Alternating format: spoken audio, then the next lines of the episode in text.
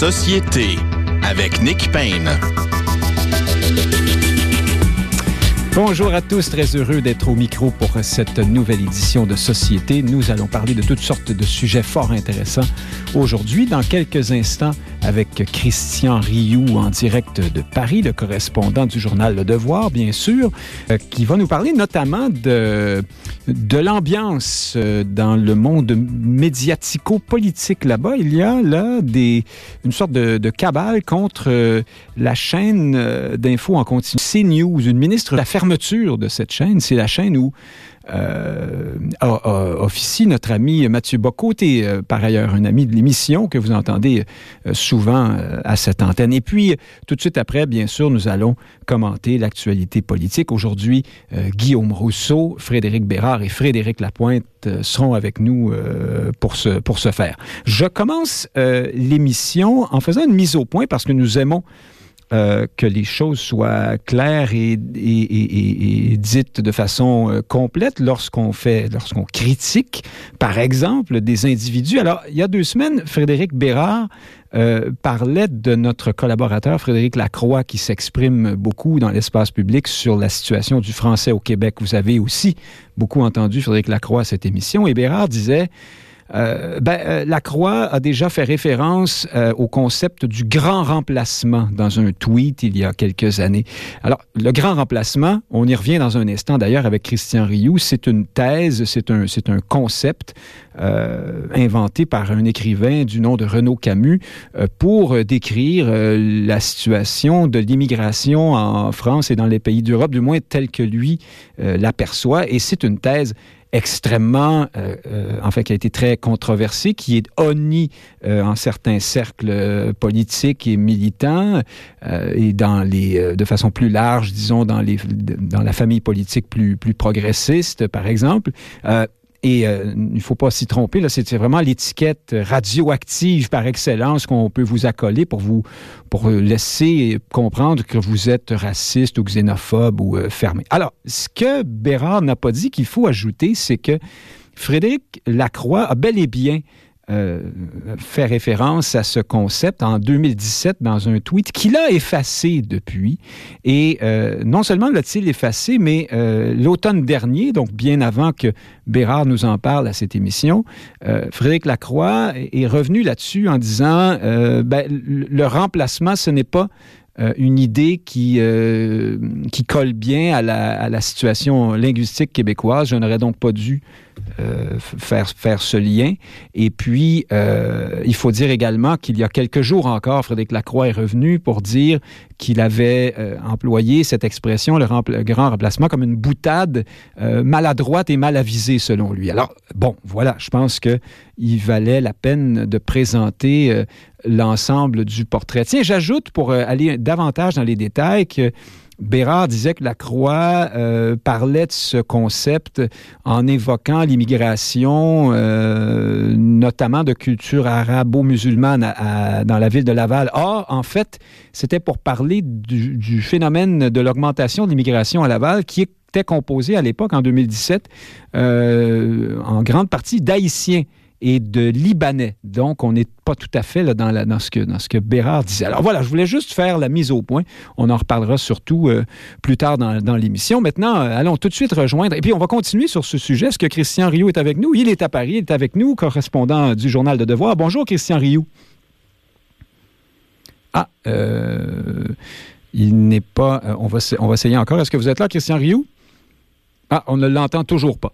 Bon, ben, euh, on va sûrement euh, être capable de le, rejoindre euh, sous peu. Je vois qu'il est en ligne, puisque de l'autre côté de la vitre en régie, on s'active et on lui parle. Alors, chers auditeurs, ce n'est qu'une question de temps avant qu'on puisse discuter avec Christian Rioux. Alors, parlons-en du concept du grand remplacement, même si je ne suis pas un expert en la matière. Est-ce que vous êtes là, Christian Rioux? Ah non, toujours pas. Euh, l'écrivain, alors c'est un écrivain, hein, c'est pas un. je pense que Renaud Camus n'est pas un essayiste au, euh, sens euh, premier euh, du terme. Il avait donc évoqué le grand remplacement, je, je, crois, dans un roman, puis il, il, est revenu par la suite pour étayer son concept. Et ce qui se produit, c'est que ce qui s'est produit, outre le fait que dès le départ, euh, il a été très vivement critiqué et dénoncé comme étant euh, euh, xénophobe, raciste. Enfin, vous voyez un peu la tonalité. par la suite, l'abominable attentat de Christchurch est survenu vers 2019, je crois, et les auteurs de cette, cette horreur ont dit qu'ils avaient été inspirés par la thèse de Renaud Camus. C'est dire à quel point euh, à partir de ce moment-là, la, dite thèse est devenue, euh, est devenue radioactive. J'entends soupirer peut-être Christian Rioux euh, à Paris. Bonjour, Christian Rioux. Ah non, c'était, ce n'était qu'une expiration. Alors, j'espère que ce n'était pas Christian Rioux qui se dégonflait. Alors donc, il faut préciser qu'il, y a cet événement-là qui survient en 2019 qui vient ajouter à la charge déjà très négative du concept euh, en question. Alors, parlons euh, un peu de, Renaud Camus. Et vous aurez compris que je brode parce que j'attends toujours Christian Rio et que je ne suis pas un expert du sujet. Mais euh, c'est un, il, est publié chez divers éditeurs, donc depuis les années 80. Euh, il a été animateur culturel au château de Pieux, imaginez-vous.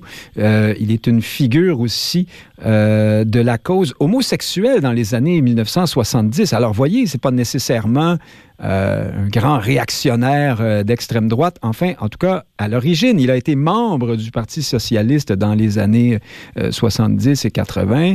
Il fonde en 2002 le Parti alors de l'innocence. Ah, mais voilà, je, là, je pense que ça y est, on a trouvé Christian Rioux. Bonjour, Christian Rioux. Oui, oui voilà, c'est ça. C'était un petit problème technique, je crois. Ben oui, voilà, j'étais en train d'essayer de, de, parler de Renaud Camus que je ne connais à peu près pas. Donc, je suis content que vous soyez avec nous avant que je, je continue de creuser ce trou du je ne serais plus capable, euh, je, n'aurais plus été capable de ressortir. Alors, euh, Christian Rio, avez-vous lu euh, Renaud Camus? Qu'en est-il de son fameux, sa fameuse thèse du grand remplacement? D'abord, est-ce que c'est une, thèse ou un concept? Est-ce que ça a été amené dans un essai ou, ou, une œuvre plus, plus littéraire? Et je n'ai pas lu Camus, mais je le voyais récemment expliquer que pour lui, il s'agit essentiellement de décrire euh, en France, euh, dans certaines régions, le, remplacement d'une population issue d'un certain creuset euh, civilisationnel et culturel par une autre population d'une autre culture,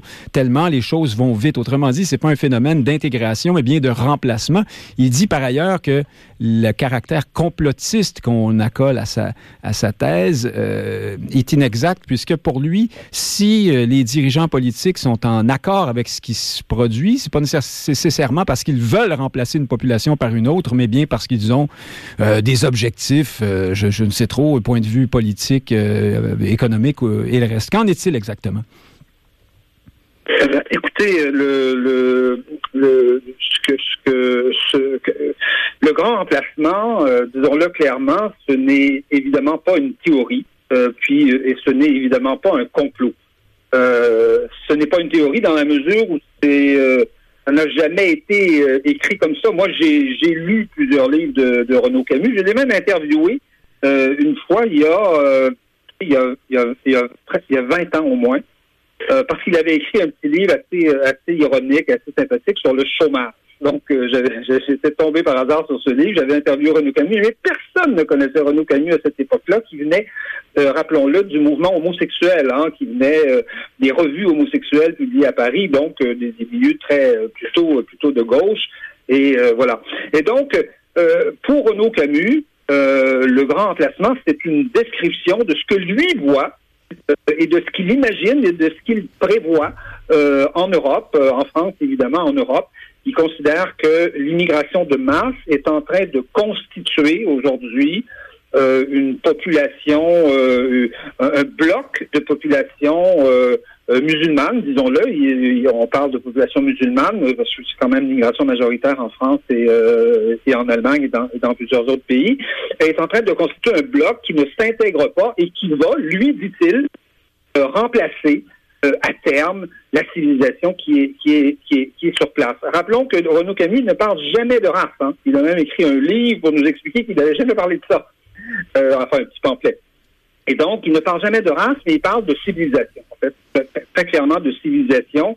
Renaud Camus, il faut savoir, est un, est un pessimiste hein, par nature. C'est quelqu'un qui euh, et euh, Alain Fickelcro l'a toujours qualifié comme ça. Lui aujourd'hui, vous êtes vous êtes trop pessimiste. évidemment, lui euh, s'attend que considère que l'Europe, civilisation européenne ne survivra pas pense-t-il, à, ce choc de civilisation. Hein. Ça peut rejoindre les thèses de, Huntington sur le choc des civilisations. Je pense qu'il n'est pas trop loin de ça.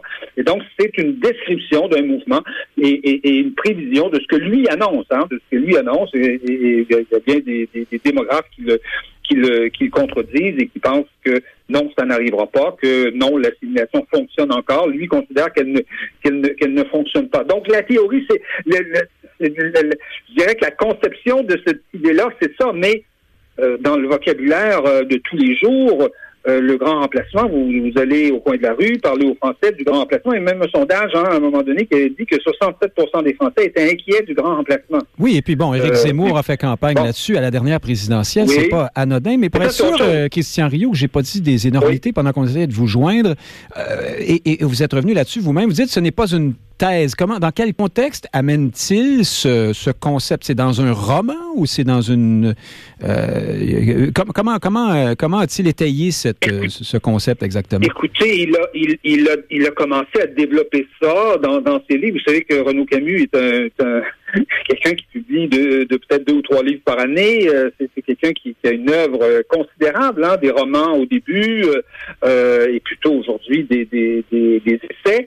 Et donc, et donc, euh, Camus, progressivement, je pense, écoutez, il y a, un, y a une, énorme, une énorme brique qui est sortie, je crois, l'an dernier, qui s'appelle Le Grand Remplacement, mais c'est une somme. Et il a commencé à parler de ça, je pense, euh, probablement il y a une dizaine d'années, où il a commencé à avancer cette, idée-là. Oui, c'est ce qu'on dit là, vers, à, ça, à cette époque-là. Vers 2010-2011. Avant, mhm. oui, avant Christchurch, voyez-vous, euh, le, grand emplacement, Renaud Camus parlait de ça, c'était euh, c'était les mots que lui utilisait pour décrire ce qu'il croyait voir et ce qu'il croyait euh, qui s'en venait s'en venait en Europe. Ce n'était pas. Et là, tout à coup, on s'est mis à dire que c'était une théorie. Ça n'a absolument rien de, de théorique. Il n'y a pas de livre de théorie sur le sur le grand emplacement. Je mettrais. Ah, il ne prétend pas observer statistiques à l'appui, recherche empirique et le reste un phénomène. Il dit, c'est mon avis. Renaud Camus Renaud, Camus, c'est un écrivain. C'est d'abord et avant tout un écrivain. C'est d'ailleurs, euh, disons-le, hein, qu'on soit d'accord avec lui ou pas, la question n'est pas là. C'est un grand styliste. Euh, Renaud Camus est un, styliste. Hein. C'est vraiment quelqu'un qui, euh, dans, l'écriture, a une écriture assez, assez, assez, assez extraordinaire, assez, assez particulière puise d'ailleurs dans les, la grande littérature française. en tout cas, pardon, je vous interromps, Christian Rio, mais donc dans le cas qui nous occupe, on peut dire qu'il a eu le sens de la formule. Hein? Mais, mais dites-moi, il faut, il faut euh, parler de... Renaud Camus a toujours le sens de la formule. oui, il faut dépeindre le, le, le, portrait complet dès le départ, ou en tout cas à partir de quelques années plus tard, peut-être. Il est très, très euh, fortement décrié, non?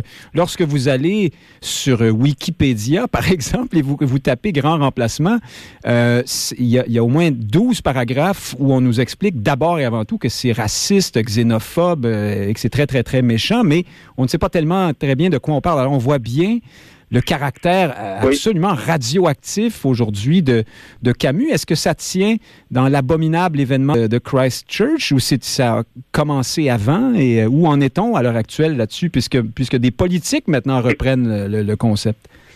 Oui, écoutez, ça tient, ça tient évidemment à l'abominable euh, événement de, de Christchurch. Je suis pas sûr que les, les, les, auteurs de, de, de, cet attentat euh, avaient lu Renaud Camus, hein, qui n'est probablement pas traduit, enfin, ou à peu près pas traduit. Est-ce qu'il y a un livre de lui en anglais?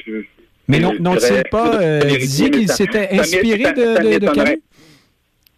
Écoutez, une, ils se sont inspirés de cette formule, mais comme je vous dis, ah, chacun imagine peut, peut s'imaginer n'importe quoi à partir d'une formule qui est une simple description d'un État que, que lui dit, euh, dit constater.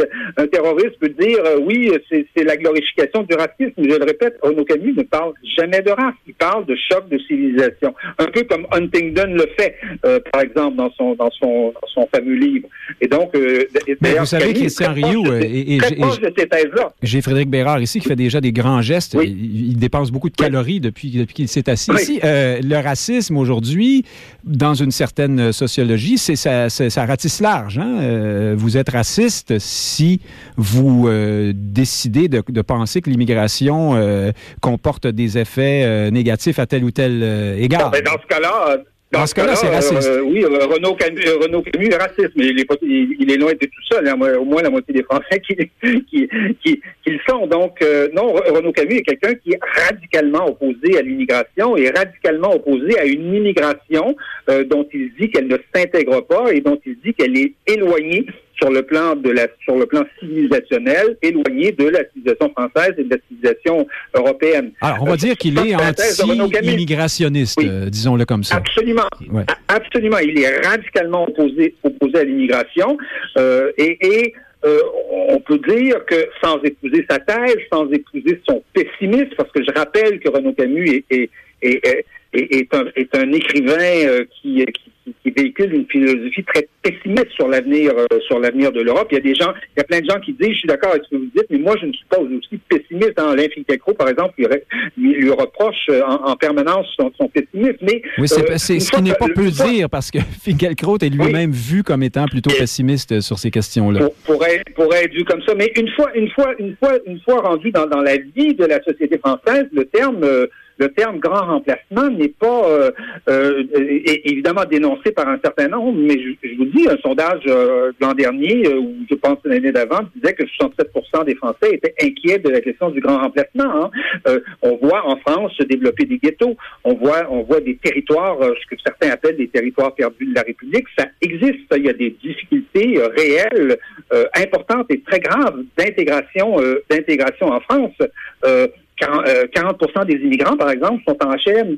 Euh, dès, qu'on va dans une cité HLM, on a très souvent l'impression de se retrouver. Souvent, d'ailleurs, les gens se regroupent, algériens, marocains. Euh, vous voyez, c'est, sont regroupés par, par, par ethnie.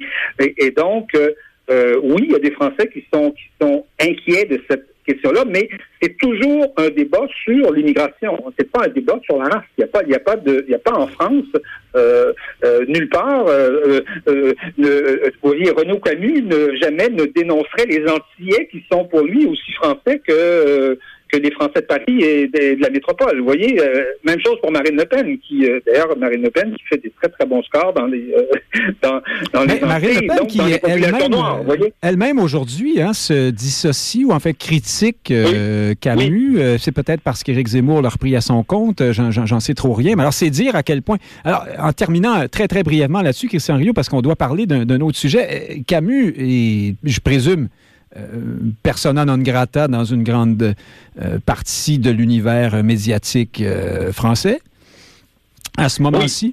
Oui, oui, oui, absolument. Il est perçu comme quelqu'un d'extrêmement, d'extrêmement, je dirais, radioactif, hein, d'autant plus que c'est un grand littéraire. Hein. c'est quelqu'un qui euh, qui, qui, ne, qui ne pratique pas la petite phrase médiatique là qui euh, c'est vraiment c'est vraiment un écrivain de, de je dirais de, de de, de, de, grande de grande tradition. On peut être d'accord ou pas avec ses avec ses points de vue, mais c'est quelqu'un c'est quelqu'un qui réfléchit en tout cas, qui réfléchit sur la sur, sur la société française et, qui, je le répète, n'a rien de raciste et est un anti-immigration, mais bon, si évidemment être anti-immigration, euh, c'est être raciste. Donc, euh, euh, voilà, il, le, le, le, voilà qualifié de raciste. C'est quelqu'un qui, qui, qui, qui, qui, est très polémique, hein, qui est très, très polémiste dans la tradition voltairienne et tout ça. C'est un, un personnage venu d'un autre temps. quelque part, euh, euh, Renaud Camus, c'est assez, étonnant et assez Bien surprenant. Sûr. Et, ses détracteurs diront qu'il il, il, espère qu'on retourne dans cet autre temps euh, davantage que la moyenne d'entre nous. C'est possible, c'est possible qu'il ait, qu'il ait un côté réactionnaire, hein, parce que c'est un peu la définition du mot. C'est très possible, et c'est très possible qu'il l'assume d'ailleurs lui-même et qu'il ne s'en cache pas. Alors, oui, voilà. Bon, ben, il faudra l'a laissé en parler lui-même si un jour on le croise. Christian Rioux, changeons de sujet, quoi qu'on va rester un peu vaguement là-dedans. La chaîne CNews, alors évidemment, il fallait bien un média français pour s'appeler CNews. C'est la chaîne où officie Mathieu Boccoté, que nous connaissons bien ici, mais également toute une suite de personnalités des milieux politico-médiatiques un peu plus à droite en France, mais mais pas que. Hein. Il y en a euh, ici qui font le lien avec Fox News, mais c'est un lien un peu, comment dire, euh, problématique parce que on n'est pas exactement dans la même euh, tonalité. À Fox News, vous avez ces gens extrêmement partisans d'un seul et même parti politique. Vous avez les Trumpistes, toutes sortes de, d'énergumènes qui disent toutes sortes de... Bon, CNews, c'est plus complexe. Et puis, reste aussi que ces gens de centre-droite ou de droite de la droite française seraient presque des communistes aux États-Unis dans bien des cas. Alors, euh, il faut relativiser là aussi. Néanmoins, euh, elle est, cette chaîne est vue comme la chaîne de droite actuellement dans les chaînes d'information continue. Euh, et il y a une ministre là qui s'est ouvert de sa, ouverte de sa, son souhait qu'on ferme ces news. Est-ce que c'est exact et comment, qui, de qui s'agit-il et comment ça s'est produit? Oui, euh, retenez le fait que CNews est la chaîne info qui monte, alors que ça marche beaucoup. hein? Oui, c'est aussi la chaîne où la euh, grande chaîne euh, TV, c'est celle, c'est celle qui, qui, qui décline un peu aujourd'hui et qui même euh, enfin vient de congédier un journaliste qui, faisait le relais d'une machine à, à, à, fake news, notamment israélienne. Bon, quelle autre chaîne? Euh, BFM. BFM. Ah oui, BFM, BFM vient de. Oui, c'est ça. BFM est la chaîne qui décline un peu en, ce moment et, euh, et, et, notamment vient a, a, eu des gros problèmes parce qu'elle vient de congédier un journaliste qui faisait le relais d'une machine à fake news, un grand reportage qui vient de sortir dans le monde. Donc, c'est un petit peu le, c'est un petit peu le contexte. Mais effectivement, euh, la, la, la, ministre, euh, la ministre Rima Abdul Malak, hein, de, dont, dont, personne ne connaissait le nom, qu'on avait très très très peu vu, euh, s'est rendue sur sur France Inter, donc sur une chaîne, la chaîne, une chaîne publique, pour dire que pas seulement CNews, mais C8 aussi, qui appartient au même propriétaire, là, qui est qui, qui, le qui groupe Bolloré, le, oui, le, le, milliardaire Bolloré. Donc CNews pourrait perdre, euh, que C8 et CNews pourraient perdre leur, leur licence et à l'ajouter, il y a des obligations à respecter. Donc, laisser sur une chaîne publique sous-entendre que euh, CNews pourrait perdre sa licence, sa licence de, chaîne de la TNT. Vous savez, il y a une vingtaine de chaînes qui peuvent être captées gratuitement par tout le monde, partout euh, en France, euh, sur le numérique. Et donc, CNews fait partie de ces de ces chaînes-là. Donc, c'est une déclaration très, je dirais, pour une ministre, en tout cas, très extrêmement, extrêmement contestable dans la mesure où en France, il y a un organisme, comme au Québec, comme au Canada d'ailleurs, le CRTC, il y a l'ARCOM ici en France, qui euh, octroie euh, des, licences et qui est théoriquement, en tout cas, un organisme indépendant. Et le, oui, théoriquement, hein, c'est le mot-clé parce qu'on parle souvent de, On entend souvent en France parler de tel ou tel président qui avait le bras assez long pour faire congédier euh, des, des, lecteurs de nouvelles, des commentateurs, des analystes dans les médias électroniques notamment. Oui, mais, mais normalement, l'ARCOM est indépendant et il, est assez mal venu que ouvertement, euh, bon, peut-être que ça se fait euh, euh, discrètement derrière derrière des portes closes, mais il est assez malvenu qu'une ministre aille sur une chaîne publique comme ça dire attention à vous, là, vous allez perdre votre licence. Oui. parce que c'est pas elle qui c'est pas elle qui octroie les licences, c'est pas le ministre qui octroie les licences, c'est l'ARCOM. Et donc c'est elle a dit non, j'ai simplement fait un rappel à la loi, mais euh, on s'entend en tout cas ici dans les milieux des, dans le milieu des médias pour dire que ça dépassait le simple le simple rappel le, simple rappel à la loi, d'autant plus que dans la même entrevue un peu auparavant là avec euh, Madame Salamé, euh, la ministre avait avait déclaré que l'idée de la privatisation, voyez-vous, de, des chaînes publiques, parce que Marine Le Pen avait déjà défendu ça, hein, qu'il fallait privatiser euh, France 2 euh, et France Inter, par exemple. Euh, pour elle, cette idée-là était, était inadmissible. C'était pas une idée erronée, c'était pas une idée qu'il fallait pas retenir une idée inadmissible. Donc, donc qu'on ne devait pas, euh, qu'on ne devait pas laisser, euh, qui, ne doit pas euh, exister, laisser propager. oui, voilà. Alors que, ah, écoutez, n'importe quel parti politique a le droit de dire il faut privatiser Radio Canada, par exemple, ou il faut privatiser. oui, on en connaît qui veulent cesser son financement. Hein. Je pense à Pierre Poilièvre et ses prédécesseurs. Oui. oui. Oui, absolument. Et ces idées, euh, ces idées-là sont peut-être erronées. Hein. Je, moi, je suis pas, je suis pas, je suis pas partisan de ça. Mais euh, est-ce qu'elles sont inadmissibles? Non, elles sont pas inadmissibles. Ça fait partie, je pense, du, du, débat, du débat démocratique. Donc, donc, euh, donc la ministre, je pense, a quelque part, alors que c'est une ministre extrêmement discrète, hein, qu'on ne voit jamais, et l'une des rares fois où on la voit, là, elle a outrepassé euh, visiblement. En tout cas, c'est l'opinion qu'on a euh, en, général, je pense, dans le monde, dans le monde des médias. On pense qu'elle est allée, euh, elle est allée un, peu trop loin, alors que que ces news quand même. je pense qu'il faut il faut admettre ça, qu'on soit plutôt d'accord ou pas. Vous, vous évoquiez le, parallèle avec Fox News. Je pense que c'est assez différent ces news finalement de Fox News. C'est une CNews est vraiment une chaîne de débat. Oui, bien, on y voit beaucoup de. Permanent, permanent, permanent. Est-ce que vous diriez que. Est-ce que je me trompe si je dis qu'on y voit beaucoup de gens de, gauche, même d'extrême gauche, mais enfin, dans le spectre politique raisonnable, disons, mais euh, que. In fine, euh, on sent bien que la ligne éditoriale est plus, plus à droite. Euh, il y a certains animateurs qui ne se gênent pas pour, pour y être et de façon totalement assumée, ce qu'on ne voit pas ailleurs, disons. Il n'y a, pas de doute que CNews est une chaîne euh, de droite, mais euh, euh, comme comme comme comme les comme comme France Inter par exemple, France Culture sont très clairement des chaînes de gauche. C'est pensable de penser de dire que France Culture serait une chaîne de droite. C'est vraiment une chaîne de gauche. Or là, on est dans le service public. On est quand même dans des dans des chaînes qui sont financées par par par les citoyens français et donc qui, qui, devrait, qui, devrait être tenu à un, certain équilibre. Oui, CNews est une chaîne euh, de droite, ça c'est ça c'est évident, et, elle, elle, a bien vu qu'il fallait remplir, qu'il y avait un vide à, remplir, que le, le, le, service, les chaînes publiques euh, se, se, rangeaient de plus en plus à gauche. Il faut dire aussi que c'est la chaîne... qui n'est pas, pas, un imbécile euh, dans le domaine, a bien vu qu'il y avait, qu'il y avait un vide, un vide à combler. Il est allé combler. Mais je, rappelle que Sabo est une chaîne de droite, c'est une chaîne où il y a des débats permanents, où il y a des personnages, même des, des, des grands personnages de gauche. Hein, Julien Drey du Parti socialiste. Oui, Laurent Geoffrin. Euh, l'ancien de Libération ou euh, absolument Laurent Geoffrin, Olivier Olivier d'Artigol, communiste, hein, ancien euh, ancien leader leader communiste. Donc on, a on a des gens, je dirais. Vous avez Éric Nolot. Il n'y a, pas beaucoup de woke, hein, par contre, on pourrait dire ça comme ça. C'est l'ancienne gauche. Ouais on a même l'impression que cette chaîne-là est devenue le refuge de la vieille gauche social-démocrate qui est en qui est en voie de, disparition. Le Parti socialiste est pas loin de pas très loin de, ça, à 2 à la, à, la présidentielle. C'est un peu c'est un peu l'état du Parti socialiste. Et donc on a l'impression aussi qu'il n'y a pas seulement la droite, mais il y a une ancienne gauche euh, qui, a, été influente, qui a été euh, extrêmement euh, importante, proche des élites et tout ça, qui aujourd'hui se, se réfugie à CNews.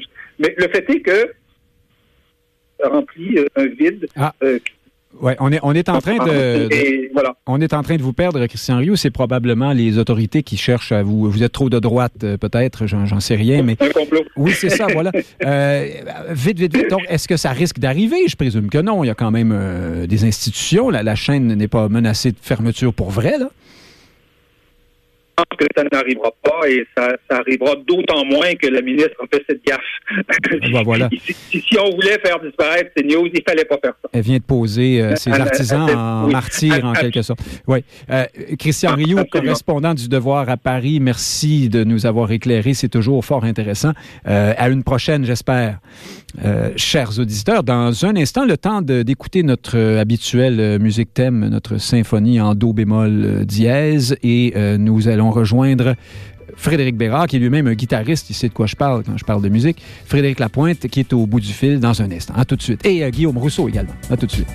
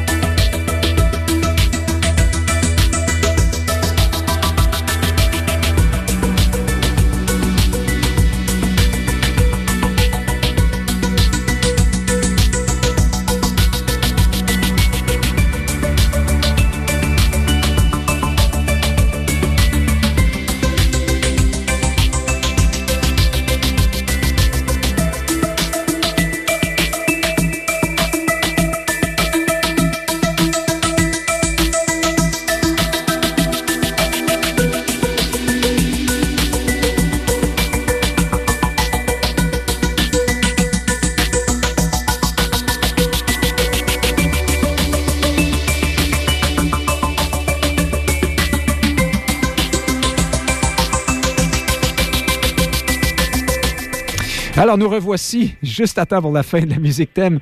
Euh, Frédéric euh, Lapointe, président du Mouvement national des Québécois. Bonjour. Oui, bonjour. Alors, vous êtes à vous, je sais qu'est-ce que c'est, le sommet, les assises, la table ronde, le colloque. Que faites-vous au juste aujourd'hui? Alors, la table des sociétés nationales, hein, il y a des sociétés nationales des Québécois dans toutes les régions, ben, se réunit à peu près une fois par six mois pour euh, se pencher sur euh, nos différentes activités, euh, l'actualité, notre régie interne. Donc oui, c'est un moment fort pour le mouvement que cette table des sociétés. Et Frédéric Bérard est avec nous en studio. Après, vous êtes allé faire votre manucure la semaine dernière. je dirais pas. Mèches. Ah bon? mes, mèches, oui. Ça, ça, vous fait bien, oui. Merci, vous êtes gentil. Oui, Les bigoudis aussi, ça vous va?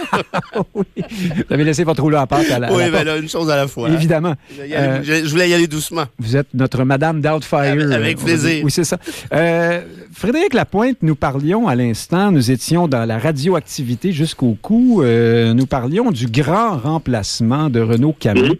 Euh, je vais vous poser une question. On ne va pas se remettre à faire le débat sur cette thèse et euh, c'est tenant et aboutissant, mais il y a eu cet événement abominable à Christchurch, je pense que c'était vers 2019, perpétré par des gens qui se disaient inspirés par le, concept du grand remplacement. C'est absolument épouvantable. À partir de quel moment euh, doit-on, euh, comment dire, congédier euh, une idée parce que des psychopathes l'ont reprise à leur compte, si tant est que c'est bien ce qui s'est produit ici? Là, je ne suis pas dans la tête de ces gens-là.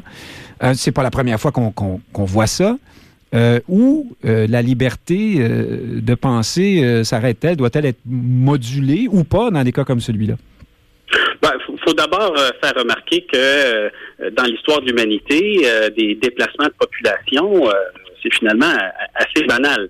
mais tout en étant banal, ça entraîne des, stress sur des populations entières et, à l'occasion, ben, ça peut être des déclencheurs pour des individus euh, plus fragiles, euh, radicalisés, isolés, euh, portés sur les armes. Hein. On s'entend que des événements comme ceux de Christchurch se produisent pas à coup de ballons de ballons météorologiques. On parle de on parle de dérives d'individus armés.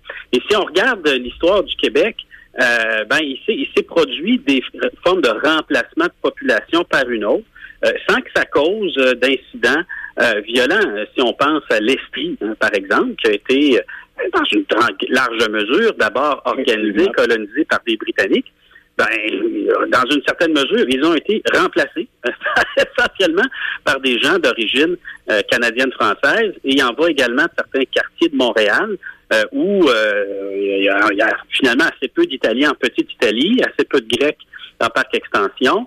Euh, alors que euh, et ces Italiens et ces Grecs sont davantage à Laval, où il y a moins de Canadiens français. Donc, c'est pas des événements qui sont dramatiques, mais ce sont des événements dont on doit pouvoir parler euh, parce que lorsqu'on les observe, ben il faut toujours bien pouvoir se poser la question, surtout lorsqu'il s'agit d'immigration internationale, de savoir quels sont au juste nos cibles, quels sont nos projets de société.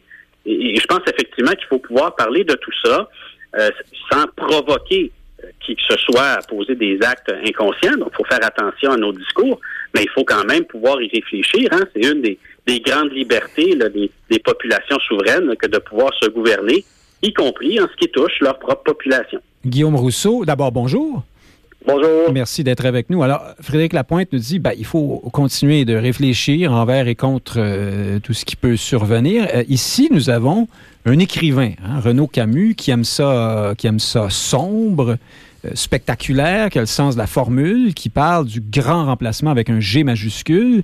Et là, vous avez des psychopathes qui posent un geste terrible euh, en disant s'y référer. Est-ce que est-ce qu'on doit euh, dès lors congédier Camus et ses écrits? Je pose ben, vraiment la question. Hein. Je ne sais pas de dire qu'il ne faut pas le faire. il ne s'agit pas de nécessairement de censurer, censurer l'œuvre. C'est plus que l'expression euh, voilà, elle, discrédite ceux qui l'utilisent à tort ou à raison. Donc, il faut prendre acte de ça. Je pense qu'il faut pouvoir débattre sereinement de ces questions-là. Puis c'est pas, euh, c'est dans des rapports de l'ONU, il y a des statistiques des Statistiques Canada qui peuvent dire effectivement que bon, à partir de telle année, il y aura euh, tant de gens de telle origine par rapport à telle autre origine. Ça, c'est des choses qui, qui c'est des faits scientifiques dont, dont on peut discuter. Puis il faut pas se censurer par rapport à des discussions sur ça. Maintenant, le thème grand remplacement. L'expression de grand remplacement en elle-même est effectivement connotée de manière très, très négative et je pense pas qu'on a absolument besoin de ce concept-là pour débattre la question de fond qui, elle, mérite d'être débattue. Intéressant, Frédéric Bérard, vous avez trépigné. Euh, ben oui, ça fait longtemps que je suis ici, moi.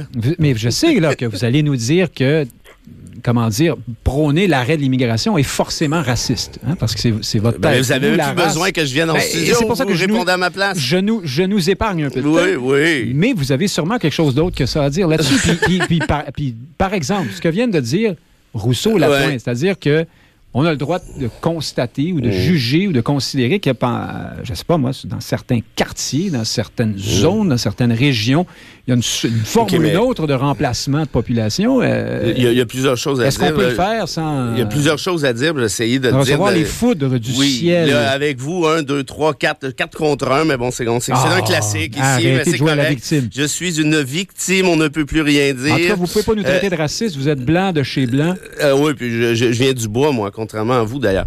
Euh, mais ah non, viens du bois aussi. Ah non, mais je parlais, je, disais vous, Annick, pas, pas à toi. mais qu'est-ce que vous en savez? J'ai des ancêtres autochtones ça, oui, rendu là. J'arrive du euh, canot des D'ailleurs, avec un nom comme Nick Payne, mais bon, pour le reste. Ben oui, ben, euh, c'est parce qu'on est ouvert. oui, voilà.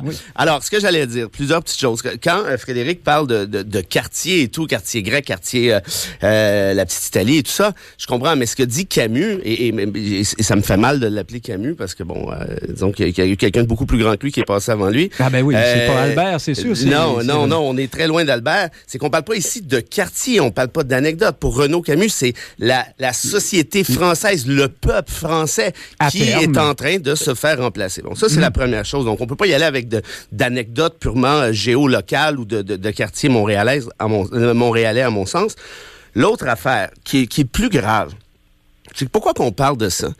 Ryu l'a admis lui-même. Ben, il dit Camus, c'est pas une thèse, c'est pas une théorie, euh, c'est pas une étude. C'est un gars qui dit, moi, j'observe. Moi, je me charge, je sors dehors, puis je dis, écoute, il y, a, y a bien des musulmans ici. Là, oui, ben voilà. Welbeck et, est parti. Et vous êtes ben, pas loin avec soumission. Et là, vous avez une tonne de démographes qui vous disent précisément le contraire. C'est-à-dire, le grand remplacement, n'existe pas, sauf dans la tête de certains fêlés, dont Renaud Camus. Merci, bonsoir. Ça, ça devrait être la fin de la discussion. Ben, attendez, il ben, euh, faudrait dire aussi qu'il y en a d'autres qui disent au contraire, effectivement. Ah ben, euh, ben ouais, OK. Ben, non, mais. Non, mais, oui. je comprends. Un sur 25, et puis celui-là, et celui-là, c'en est un autre qui est, en tout cas, que je suis pas sûr on va mettre vos sources en ligne oui, sur avec, site web. Avec, avec grand plaisir. L'autre affaire, quand Rio nous dit, et là, je vais répondre à la première objection que vous avez soulevée, parce que vous m'avez prêté des, intentions que j'ai par ailleurs. Ben, c'est euh, Donc, je les ai donc pas elles sont déjà ben, vous les avez prêtés, mais de toute évidence, vous aviez raison de les prêter.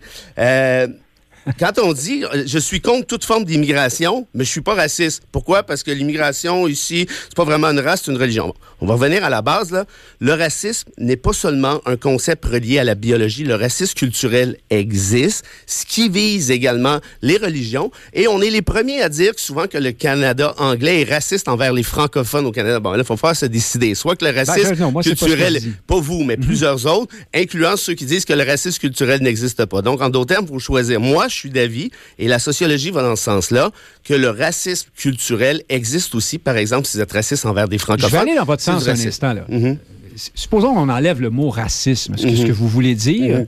c'est que Camus, par exemple, ou ceux qui adhèrent à sa thèse, ou plus ou moins, ou de plus ou moins près, ou plus ou moins loin, euh, euh, déconsidère euh, l'autre, entre guillemets, les gens d'autres cultures, d'autres pays. Je vais me répondre tout de suite Par conséquent, ils sont pas, euh, ils vont venir ici nous, comment ben, dire, ils représentent une menace. Ben, nous remplacer, ils s'inquiètent pas, ils s'en fichent et mathématiquement parlant, ils seront plus nombreux un jour, on, tombera en minorisation. Ben, bon, ils parleront une autre langue, auront une autre culture. oui, oui, c'est bien connu que les Maghrébins parlent pas français, ça, tout le monde sait ça. Dans ce cas-là, Oui, non, mais moi, je connais pas de Marocains qui parlent français, je connais pas d'Algériens qui parlent français, je connais pas de Tunisiens qui parlent français, je connais pas de Libanais qui parle français non plus, ça c'est bien vrai.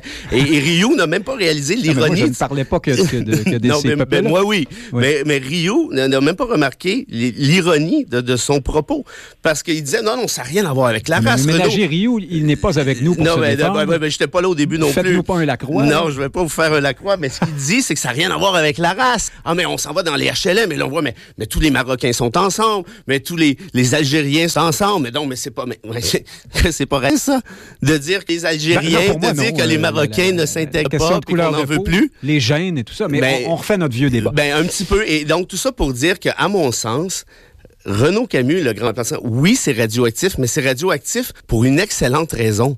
C'est que ça ne tient pas la route, ni mathématiquement, ni scientifiquement au-delà de la mathématique. Pour, je parle de sciences sociales que vous considérez molles de manière, euh, on sait bien, légendaire, mais pour le reste, je pense qu'il faut se, se- arrêter d'a- d'accorder de l'importance à un fêlé du genre qui décide de lancer des débats absolument épouvantablement infects, abjects, sur êtes- la base d'impressions. Tout est dit, euh, en tout cas, en ce qui vous concerne. Je pense que tout le monde a donné son point de vue. Frédéric Lapointe, on va rester, heureusement ou malheureusement, c'est terrible de faire le lien de cette façon-là, mais dans le sujet de Oh, l'immigration, vous puisque peur, là. cette semaine, chemin Roxham, Bon, ben évidemment. nous apprenons que Bien sûr. nous apprenons qu'Ottawa a décidé de suivre la recommandation de Jean-François Lisée et met beaucoup beaucoup de gens dans des autobus pour les amener ailleurs au Canada.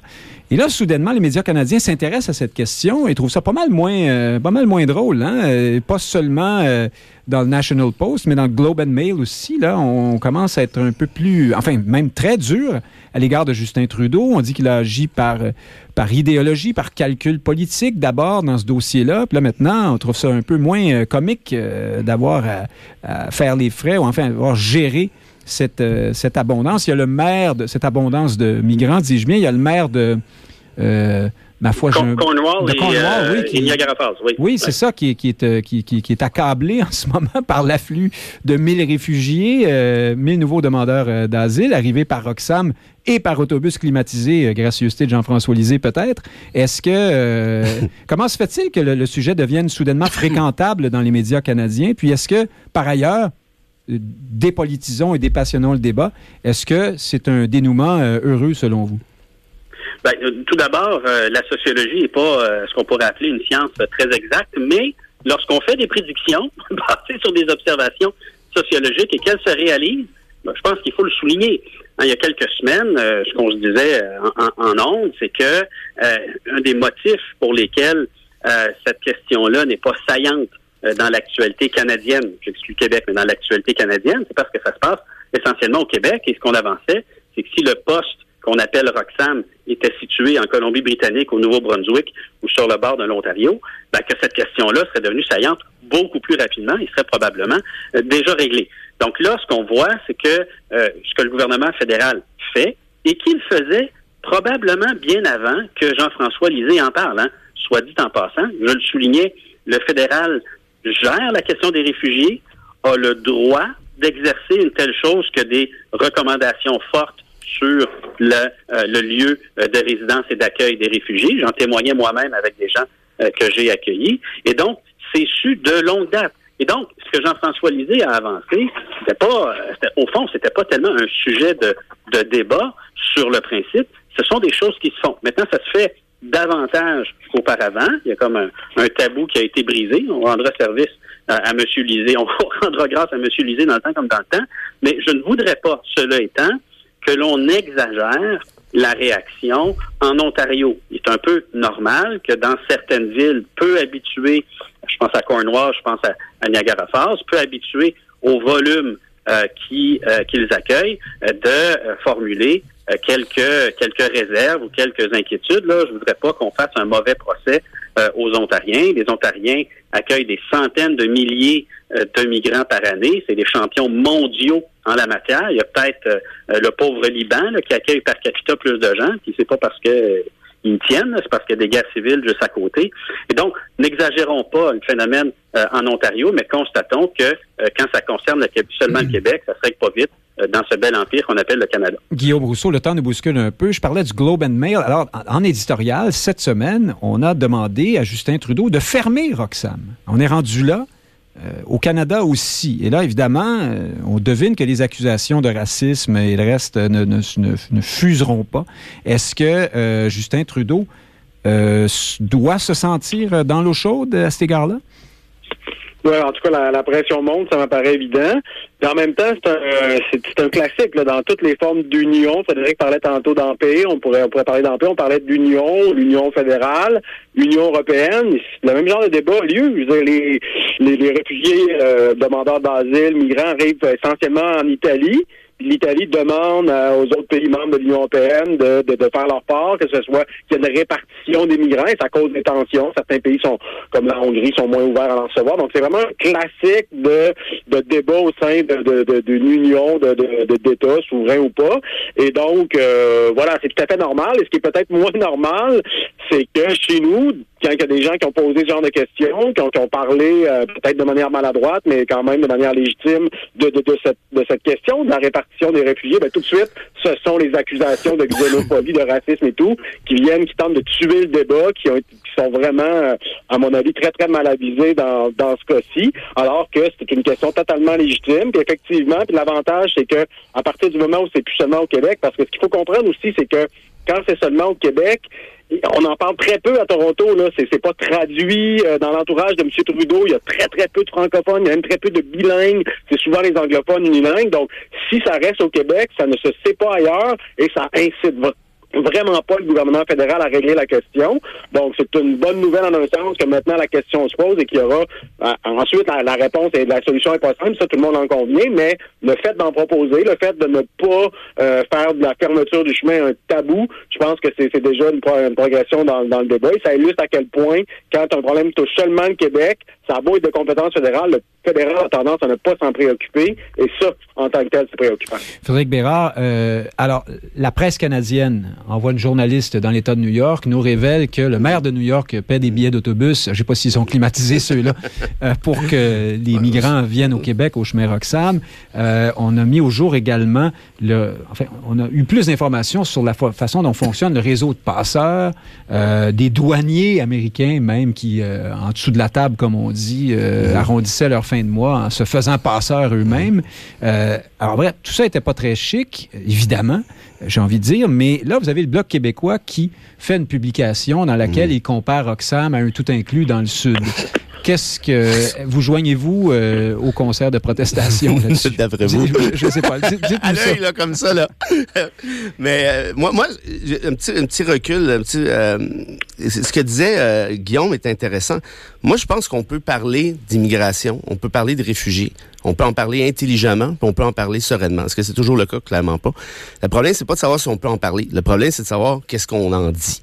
Et, et, et là, c'est ça, pas tout mélanger non plus. Ben, il y a Gabriel nadeau Non, non mais je dis pas que c'est le cas de Guillaume. en parler positivement. Ben oui, mais absolument.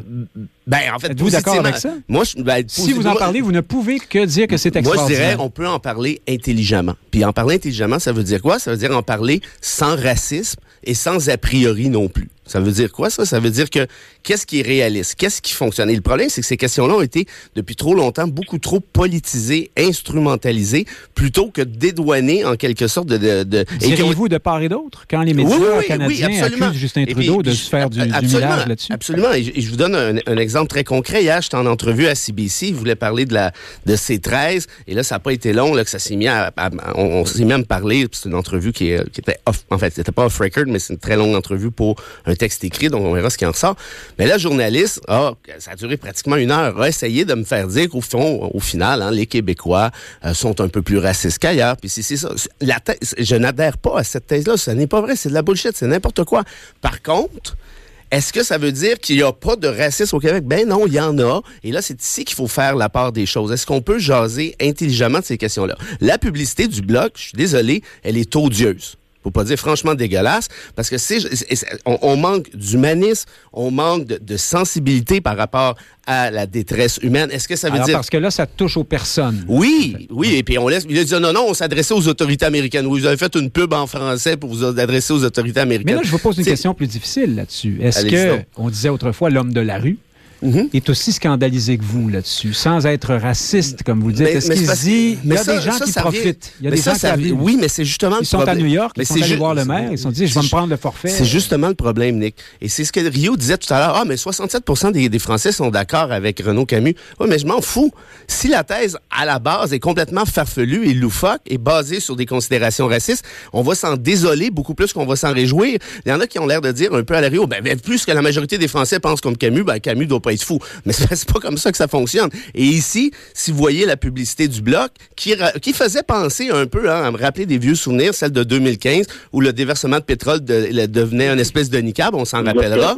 Euh, il y a quelque chose d'odieux là-dedans. Et ça, pour moi, c'est d'essayer de stimuler des vieux ressentiments xénophobes ou purement racistes. Moi, je m'attends mieux de mes politiciens. Et une petite anecdote peut-être, il y a un ou une députée du Bloc québécois qui m'a appelé là-dessus pour me dire que la proposition du PQ de fermer Roxham est absolument absurde. Elle est complètement loufoque. Et pourquoi ça, ça va peut-être vous intéresser? Paul Saint-Pierre Plamondon d'envoyer la SQ. oui, ça, ah, bah, premièrement, c'est inconstitutionnel. Ça tient pas la route. Mais au-delà de ça, ce qui est encore plus problématique, et, cette considération, je ne la savais pas, là où la députée du Bloc me dit ceci, des passeurs, selon ses informations, puis ça avait l'air plutôt crédible, des passeurs attendent seulement ça qu'on ferme le chemin Roxham, sachant très bien qu'ils ont, selon la source que j'ai eue, euh, l'information que j'ai eue, ont déjà d'autres passages de prévus. Là, vous, vous parlez pas d'Alexis Brunel Duceppe. Je, je, parle de personne. Moi, je parle de un ou une députée. C'est peut-être une. Vous savez pas. Je le nomme parce que on a constaté qu'il était plutôt en désaccord avec Paul Saint-Pierre Plamondon là-dessus dans les médias. Euh, J'en ai aucune idée. J'ai pas lu. Le temps. Euh, vous bouscule. Ben, oui, oui, oui. Le temps nous bouscule. Comme vous, vous nous ben bousculez. on ben vous bouscule. Tout le monde ben oui, on, se bouscule. C'est la démocratie. Ben, c'est ça. Frédéric Lapointe, bousculons-nous encore un peu. Euh, j'allais, euh, j'allais vous parler. Il faut que je me retrouve dans mes. Alors, on change complètement de sujet. Éric Duhem euh, propose qu'on gèle les comptes de taxes, les taxes municipales. voilà une proposition intéressante, non? Ben, ça va être difficile pour le gouvernement Legault de répudier cavalièrement la proposition parce que c'est exactement ce que le gouvernement Legault a imposé aux commissions scolaires juste avant de les abolir. Euh, parce que les commissions scolaires euh, étaient, on va le dire au passé, un, niveau de gouvernement qui avait une capacité de lever des taxes pour avoir des projets relativement euh, autonomes, un niveau de gouvernement qui vivait, soit dit en passant, un vrai déséquilibre fiscal, hein, contrairement à celui supposé entre Québec et Ottawa. Et, donc, ça peut être embarrassant pour le gouvernement Legault de répondre euh, ah non, non, ça se fait pas, c'est impossible. Ben, effectivement, ça se fait pas. Les villes euh, sont censées pouvoir ajuster leur compte de taxes, mais je dirais que c'est une manœuvre euh, assez habile de la part d'Éric Duhem, avec laquelle, mhm. par ailleurs, moi, je suis complètement en désaccord. Moi, je suis peut-être le seul bougre, le seul contribuable de toute la ville de Montréal qui applaudit à chaque fois que son compte de taxes augmente. Donc, je vous hein, confirme. Je, vais, camper ma, ma position là-dessus, mais je trouve ça néanmoins habile de la part de Duhem. Guillaume Rousseau, euh, le temps nous bouscule. Si vous voulez dire un mot sur Éric Duhem, allez-y. Je voulais vous parler aussi du rapport euh, du juge Rouleau hein, sur le recours à la loi sur les mesures d'urgence. Le juge Rouleau, en somme, euh, le, recours à cette loi par Ottawa, hein, bien sûr, pendant la crise des, de la manifestation des camionneurs, le juge dit en somme que c'était à peu près justifié. Par ailleurs, on sent bien en filigrane qu'il euh, il déplore la récupération politique hein, de cette, affaire-là. Euh, le fait que Justin Trudeau ait attisé en somme la colère des, partisans, des militants là-bas en les traitant de, simples d'esprit, si on veut. Et puis, on pourrait ajouter Pierre Poilievre qui, lui, de son côté, les encourageait dans l'idée que nous étions en dictature. Qu'est-ce que, que vous pensez de ce rapport? Est-ce qu'au bout de la ligne, c'est bon ou mauvais pour Justin Trudeau? Ben, c'est plutôt bon, évidemment, parce mhm. qu'au-delà là, des, des, des, nuances quand même importantes du rapport, en gros, le rapport dit quand même que la décision de M. Trudeau d'invoquer la loi sur les mesures d'urgence était justifiée. Moi, évidemment, je suis pas très surpris parce que, euh, comme plusieurs, j'avais remarqué la proximité entre le juge Rouleau et le Parti libéral, euh, qui a été un employé euh, autrefois un staffer, comme on dit, juge nommé par, par Paul Martin et tout. Moi, sur ces questions-là, moi, je suis pas un puriste. Je pense pas que parce que quelqu'un était proche d'un parti politique à une époque, ça le bannit de toute fonction publique pour toujours. Mais je pense que pour... Vous venez quand même de le laisser penser un peu. pour cette, mais pour cette fonction-là, donc, il y a dans certains cas, c'est comme par exemple à l'Assemblée nationale, c'est la mode, maintenant les nominations de tiers, on est rendu à 12 postes. Je pense, je pense que ça va trop loin. Dans certains cas, ça justifie DGE, commissaire à l'éthique. Dans d'autres cas, c'est peut-être pas nécessaire. Mais peut-être que, tout cas, à mon avis, la question se pose. Est-ce que dans le cas de, de, comme ça d'un juge, là, parce que c'est prévu par la loi, là, qu'il y a une enquête puis qu'il y a cette, cette commission-là, est-ce que vraiment quelqu'un qui, bon, avait une certaine proximité avec le Parti libéral, est-ce que c'est Est-ce que c'est suffisant? Moi, ça, me, semble être la faiblesse peut-être qui ressort de tout le processus, qui par ailleurs était bien, qu'il y a une enquête comme ça, qu'on entende les politiciens. Bon, ensuite, il y a le secret professionnel là, qui n'a pas été levé. Puis bon, donc je pense qu'on peut relever deux, trois insuffisances dans le processus, mais globalement, c'était quand même intéressant de savoir que lorsque cette loi est, invoquée, il y a quand même une enquête comme ça qui est mise avant. Il y a un rapport qui, qui suit, puis là, ensuite, les, citoyens peuvent voter là-dessus au besoin à la prochaine élection. Frédéric Bérard, euh, sans revenir sur ce que disait Guillaume Rousseau sur euh, les allégeances possibles de ce juge, est-ce que c'est tout bénéfice, ça, pour Justin Trudeau? Il n'a pas perdu de vote là-dedans, quand même. Non, au contraire, je pense qu'il en a gagné. Puis pour, le reste, moi, je suis d'accord avec Guillaume, puis je vais pousser un, peu plus loin le bouchon. Hein, cette reddition de comptes qu'a maintenant euh, à faire un gouvernement lorsqu'il invoque la loi sur euh, les mesures en question. Moi, je la trouve formidable. Ça, ça faisait partie de la réforme qu'a que fait Brian Mulroney de la loi en question qui n'existait pas dans sa forme la loi sur les mesures de Exactement. Et, et, et c'est donc cette reddition de compte, je la trouve bénéfique. Bon, sur la question de la, la, la partisanerie du juge Rouleau, je me, je me prononcerai pas parce que je suis même pas au courant de ça. Mais, mais que l'exercice se fasse démocratiquement, non pas à huis clos, mais devant des journalistes. Franchement, bravo. Et ça, ça devrait inspirer ironiquement peut-être, d'autres personnes qui évoquent la dérogatoire à, chaque deux secondes. Ah! Et voilà. Vous nous lancez une petite flèche, euh, une petite flèche comme ça. À la fin, Lissandre, il nous reste ah, il une reste minute. Plus de temps. Non, non. Une minute environ. Frédéric Bérard aurait pu sévir encore davantage, mais euh, allons vite, vite, vite, Frédéric Lapointe, sur euh, euh, la, réforme de la loi sur les langues officielles dont parlait Frédéric Bérard tout à l'heure, euh, ça semble être le cafarnaum chez les libéraux. Alors, vous avez, vous avez le ministre Mark Miller euh, cette semaine qui a dit ben, Je pourrais finalement, moi, peut-être voter contre cette loi parce qu'il dit que elle sortira des débats tellement amendés, euh, modifiés, notamment par le Bloc québécois, qu'elle pourrait ne plus lui convenir. Est-ce qu'il est, qu'il est temps que Justin Trudeau sonne la fin de la récréation là-dessus en, 20 secondes? Il l'a fait. Ben, moi, on, se réveille un beau matin avec euh, la constatation qu'il y a un caucus anglophone au Québec, au Parti libéral du Canada, euh, et c'est, mon Dieu, grand, grand bien leur face. Ce que je préfère souligner, c'est qu'il y a aussi un caucus francophones hors Québec au sein du Parti libéral du Canada mhm. et les communautés francophones hors Québec se sont élevées vaillamment pour critiquer euh, ces dissidences, mais plus généralement défendre euh, le projet de loi tel quel, puis c'est une solidarité euh, qui les honore et qu'on ah. leur tournera l'appareil. Absolument. Ça, porte peut-être un peu plus que quand les Québécois des souverainistes déchirent leur chemise, comme d'habitude, on le sait bien. Frédéric Bérard, merci d'avoir été avec nous ce midi en studio. Frédéric Lapointe au bout du fil. Guillaume Rousseau également, merci. Merci à vous trois. À la prochaine. Euh, chers auditeurs, Nick Payne qui vous dit merci d'être nombreux à l'écoute. C'est avec un, immense sentiment de joie et de privilège qu'on euh, vous sait à l'écoute et euh, puissiez-vous être encore avec nous la semaine prochaine pour une autre édition de Société. Merci.